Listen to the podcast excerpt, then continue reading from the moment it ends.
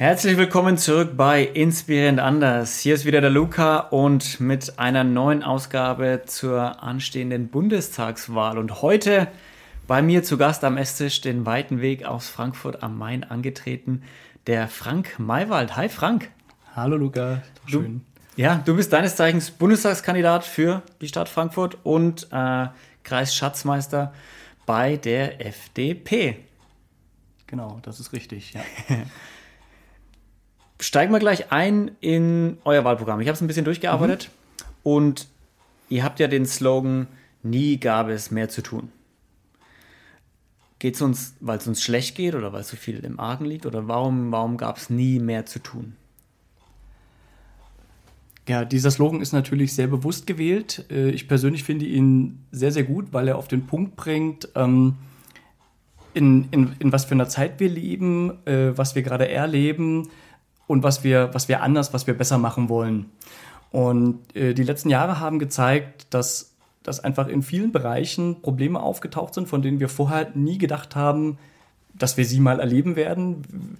Keiner hat gedacht, äh, dass es mal eine Pandemie gibt. Keiner hat mit einer Flüchtlingskrise gerechnet. Keiner hat äh, mit dem Ausmaßen von Hochwasser gerechnet. Aber jedes Mal sind wir in eine Situation reingelaufen, wo wir doch nur mäßig gut vorbereitet waren. Und diese ganzen Situationen zeigen, dass wir einfach besser vorbereitet sein müssen, dass wir äh, an den Anschluss, äh, dass wir wieder Anschluss finden müssen an, an, an Sachen, die einfach notwendig sind, uns up to date bringen müssen. Sei es bei Corona die Digitalisierung gewesen, die schonungslos, die Krise hat schonungslos Defizite offengelegt in der Bildung, äh, in der Verwaltung. Ähm, unsere Wirtschaft braucht unbedingt wieder einen Neustart äh, jetzt nach Corona und äh, diese ganzen Themen aufsummiert zeigen, dass es einfach äh, Zeit ist, da jetzt was zu ändern. Über allem schwebt das ganz große Thema der Nachhaltigkeit, der Klimaschutzfrage und es ist einfach der Moment gekommen, wo einfach so viel angegangen werden muss, dass ich diesen Slogan tatsächlich sehr, sehr passend ja. finde. Alright. Klimaschutz, schön, dass du es angesprochen hast. Habt ihr natürlich auch Stellung bezogen als FDP? Man kommt ja als Partei quasi nicht drum rum, da irgendwie Stellung zu beziehen. Klimaneutral wollen wir bis 2050 werden, sagt die FDP. In Deutschland haben wir jetzt beschlossen, dass wir bis 2045 klimaneutral werden wollen. Heißt das, ihr wollt da ein bisschen dagegen steuern oder ist das vielleicht einfach so ein bisschen zu wenig ambitioniert oder sagt ihr, wir brauchen mehr Zeit oder ist es zu unrealistisch bis 2045, weil Bundestagsbeschluss war ja bis 2045, dass Deutschland die, zumindest Deutschland die Klimaneutralität bekommt. Ja, die Pariser Klimaschutzziele sehen ja eigentlich 2050 ähm, vor. Die Bundesregierung hatte jetzt 2045 gesagt. Ich glaube, dass es am Ende gar nicht äh, um diese fünf Jahre geht, sondern äh, am Ende wird wichtig sein, dass wir zeitnah damit beginnen, etwas zu tun. Dass wir jetzt nicht noch zehn Jahre warten, bis wir anfangen zu handeln. Und ähm, die FDP hat ja ein, ein, ein, ganz großes Konzept. Das ist dieser äh, CO2-Deckel, der sinken soll über den Emissionshandel wo wir der Meinung sind, ähm, dass man das in einem vorgegebenen Zeitrahmen angehen kann und äh, am Ende dieses Ziel auch unter Sicherheit erreichen wird. Und wenn die Parameter, wenn man sie so setzt, äh, dass man es etwas sportlicher macht, dann ist es auch bis 2045 erreichbar. Und wenn man aber Paris 2050, daran hatte sich das äh, orientiert, ja. ernst nimmt, dann war das dieser Zeithorizont, ähm, äh, den man eben ins Auge genommen hat. Und äh, wenn man ehrlich ist, wenn man den Emissionshandel, so wie wir ihn uns vorstellen, einführt, wird es nicht innerhalb von drei Wochen sein. Das heißt, man braucht etwas Vorlauf und dann läuft der in zwei, drei Jahren los. Und wenn man 100% Emissionen jedes Jahr 4% weniger, dann ist man bei 25 Jahren, dann kommt man ungefähr bei 2050 raus. Aber wichtig ist, dass man jetzt handelt. Ja, definitiv. Also deshalb ist es bei euch wahrscheinlich auch drin, wie bei allen anderen Parteien eben auch. Thema Geld. Steuern vor allem. Habt ihr einen riesen Absatz zu Steuern drin und man kann so, man liest so raus, okay, es soll auf keinen Fall mehr Steuern geben, erstmal so, sondern eher Steuererleichterungen, Steuersenkungen. Ganz viele habt ihr da reingeschrieben, also zum Beispiel Unternehmenssteuer senken, Gewerbesteuer auf kommunaler Ebene teilweise abschaffen, die Bürger grundsätzlich entlasten. Spitzensteuersatz wollt ihr nach rechts verschieben, glaube ich, war der, war der Terminus auf 90.000 äh, Grundgehalt im Jahr und nicht wie jetzt das 1,4-fache des Durchschnittsgehalts schon. Erbschaftssteuer so lassen, nicht erhöhen, Soli komplett weg, das wollen die meisten. Keine Vermögenssteuer, Umzug, Bagatell- und Lenkungssteuer sollen weg. Und wir wollen die Schulden möglichst schnell wieder auf Null bringen, so nach der Corona-Pandemie. Wer soll das bezahlen? Also wie soll das funktionieren, wenn wir nicht, wo kommen die Einnahmen her? Also Schulden auf Null bringen. Ähm, also auf 60 Prozent von dem, ja, soll genau, nicht auf genau. Null, aber aufs davor. Ja, also zur Nachhaltigkeit, äh, wie es das Bundesverfassungsgericht ja jüngst geurteilt hat, gehört nicht nur äh, die Antwort auf die Klimaschutzfrage, sondern ein wesentlicher Aspekt von Nachhaltigkeit sind auch nachhaltige Finanzen.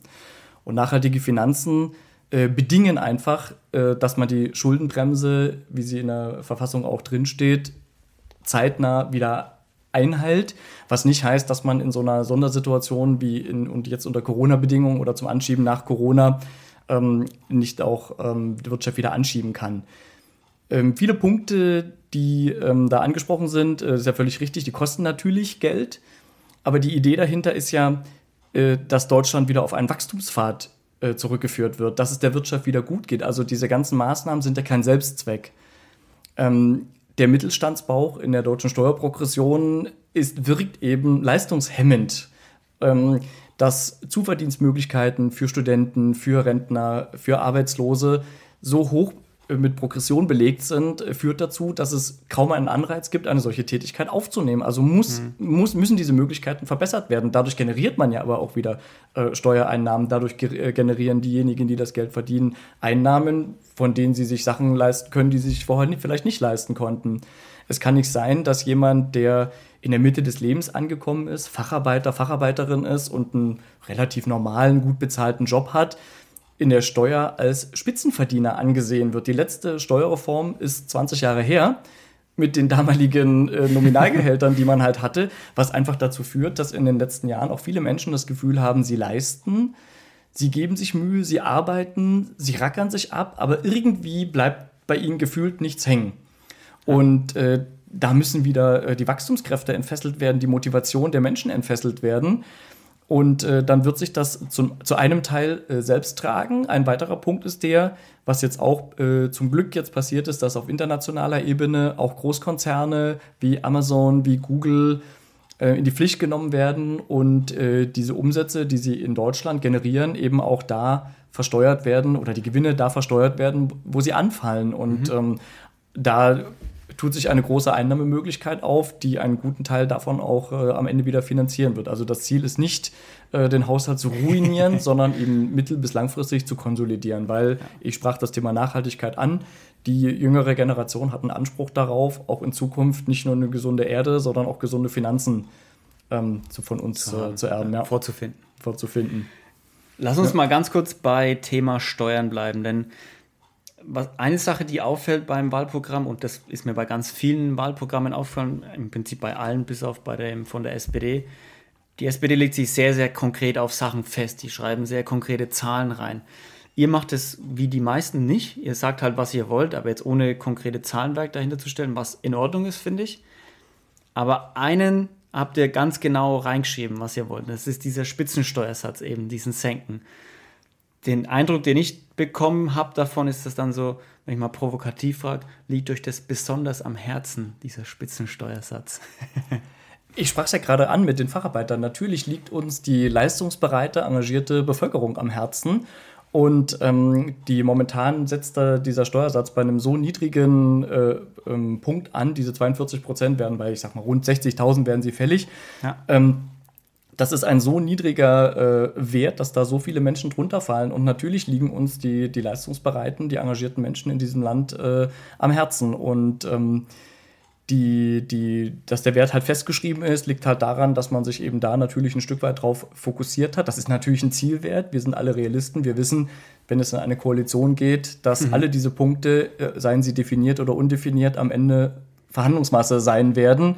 Ja. Aber ich finde es nicht verkehrt, mit einem Zielwert da reinzugehen, weil wenn man nur sagt, man möchte ihn erhöhen, kommen am Ende 2.000, 3.000 Euro bei raus und da mal einen größeren Sprung zu wagen, anzudeuten, mhm. finde ich nicht verkehrt, an dieser Stelle äh, mal mit einer etwas deutlicheren Zahl ins Rennen zu gehen. Höher einzusteigen und dann zufriedener auszukommen. Vielleicht. Weil wir gerade von Koalition schon gesprochen haben, auch eine Frage, die ich immer jedem stelle, der hier ist falls es zu einer Koalition kommt, Ende September, mit der FDP in der Regierung, was wären so zwei Punkte aus dem Wahlprogramm, wo sich wirklich jeder Wähler absolut drauf verlassen kann, das ist Priorität. So, wenn ich die FDP wähle, dann ist das eine Sache, da werden sie darum kämpfen, dass die auf jeden Fall so kommt. Egal mit wem es jetzt in der Regierung dann ist. Das wird dieses Thema Steuern sein, das sehe okay. ich ganz klar. Christian Lindner hat sich deutlich genug positioniert, dass er Finanzminister werden möchte. Ich sehe darin auch wirklich den Punkt, der in diesem Land einen, einen Ruck auslösen kann, hier wieder voranzukommen. Und in diesem Bereich werden, wird die FDP definitiv ähm, bei der Abschaffung des Solidaritätszuschlages, bei der Erhöhung des, äh, ähm, des Eckpunktes, wo die Spitzensteuer einsetzt, bei der Abflachung des Mittelstandsbauch, bei der Verbesserung von Zuverdienstmöglichkeiten, an den Stellen, glaube ich, wird die FDP nicht klein beigeben können und wollen. Mhm. Das waren ja auch unter anderem die Punkte, die 2017 dazu geführt haben, dass es am Ende zu keiner Koalition kam, weil die Kompromissbereitschaft da leider nicht gegeben war. Ja, definitiv. Wenn wir mal bei so Gedankenspielen bleiben, jetzt ist Wahl Ende September, es ist ausgezählt und die FDP hat 50 plus 1. Alleinregierung. Wie sieht Deutschland nach den nächsten vier Jahren aus? Alleinregierung für die FDP. Ähm, ich glaube, das, das sind, äh, das wagt man in seinen kühnsten Träumen nicht zu, äh, nicht zu träumen, da bin ich mir sicher. Ich glaube, dass wir vier Jahre später in einer anderen Republik aufwachen werden. Ich erwarte mir von der FDP, und äh, das können die Wähler auch wiederum von der FDP erwarten, dass von diesen Wahlversprechen, das haben wir 2017 gezeigt, dass wir die nicht auf die leichte Schulter nehmen. Und das gilt auch 2021, dass wir davon einen Großteil auch zumindest so angehen, dass sie materielle Politik sind. Man wird nach vier Jahren niemals das Gefühl haben, so jetzt haben wir unser Pflichtenheft erledigt. Aber diese ganzen Themen, seien es Steuerthemen, seien es das Vorantreiben von Digitalisierung, ähm, seien es auch die soziale Frage bei der Rente, wo wir dieses Thema Flexi-Rente haben. Also, dass in diesen ganzen Punkten überall etwas passiert, das würde ich mir erwarten. Und ich würde die Prognose mhm. abgeben, dass äh, von dem, was wir versprochen haben, am Ende 80 Prozent mindestens angegangen ist, wenn nicht sogar ein Gutteil umgesetzt ist. Ja, gut, fair, fairerweise muss man sagen, man kann in vier Jahren natürlich nicht alles umsetzen, so wie man möchte. Man ja. hat ja auch noch eine äh, andere Parteien, die dann dagegen stimmen können, gegen andere Sachen. Äh, ja, cool. Ähm, ich war überrascht, als ich den Punkt gelesen habe. Cannabis legalisieren. Für Leute ab 18 bei der FDP. Okay. Das ist doch ein ganz essentielles Thema äh, von Freiheit. Und ähm, die, die, FDP ist die Partei der Freiheit und äh, zur Freiheit gehört immer auch Verantwortung, gar keine Frage. Aber ich sehe ehrlich gesagt keinen Grund, warum wir äh, auf diesem Gebiet anders äh, handeln sollen, als es in anderen Ländern mittlerweile Standard ist. Äh, man muss sich der Realität äh, stellen. Es gibt eine gewisse Nachfrage dafür. Und bevor das in der Illegalität stattfindet, bevor es eine nicht durchschaubare Qualität gibt, bevor es ähm, kriminelle Strukturen gibt, was das Beschaffungswesen angeht, das Herstellungswesen, der Transport, wie das hierher kommt, bin ich ganz klar der Meinung, dass eine Legalisierung meiner Meinung nach der richtige Weg ist. Ähm, das ist unter Gesundheitsschutzaspekten besser, weil es, wie gesagt, kontrollierte äh, äh, Abgabe erfolgt. Es ist, man kann Steuereinnahmen generieren, man wird das mit Aufklärungsprogrammen auch kombinieren. Aber es ist ein so großer Markt, dass ich es nicht für klug halte, ihn in der Illegalität zu lassen. Ja, alles positive Dinge, also über die Legalisierung von Cannabis. Warum nicht alle Drogen? Na, es gibt ja nicht nur positive Dinge, deswegen sagte ich ja, man kann äh, Steuereinnahmen generieren, die wiederum für Aufklärungsarbeit eingesetzt werden können. Ähm, es gibt natürlich äh, äh, auch negative Folgen von, von äh, Cannabis, ist gar keine Frage. Die gibt es bei Alkohol und bei Zigaretten auch. Und ähm, das Wichtige ist, dass die Menschen in der Lage sind, eine freie und selbstbewusste Entscheidung zu treffen, ob sie das konsumieren oder nicht. Also ich persönlich bin Nichtraucher. Ähm, ja, aber, wer rauchen, aber ja. wer rauchen möchte zum Beispiel, ähm, der weiß, was, hat, was das für Folgen haben kann. Mhm. Und ähm, das bei Cannabis am Ende aufzuklären und am Ende zu einer mhm. selbstbewussten, eigenverantwortlichen Entscheidung zu kommen, ist doch nur vernünftig. Und für weitergehende Drogen sehe ich das. so wie äh, Modell Portugal zum Beispiel. Portugal hat ja vor zwei, drei Jahren ja. alles legalisiert und man, der, also man sieht ja, dass alles an Kriminalität runtergegangen ist, an Todesraten, an Sucht. Äh, Also warum nicht gleich noch einen Schritt weitergehen und sagen, okay. Vielleicht geht man den ersten Schritt, bevor man den zweiten geht.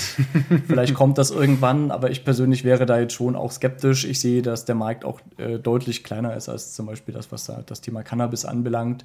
Ähm, aber sicherlich darf man das nicht aus dem Blick lassen. Also in Frankfurt zum Beispiel gibt es ja kontrollierte Abgabekonzepte mhm. für, für, für, für Abhängige, für schwere Drogen.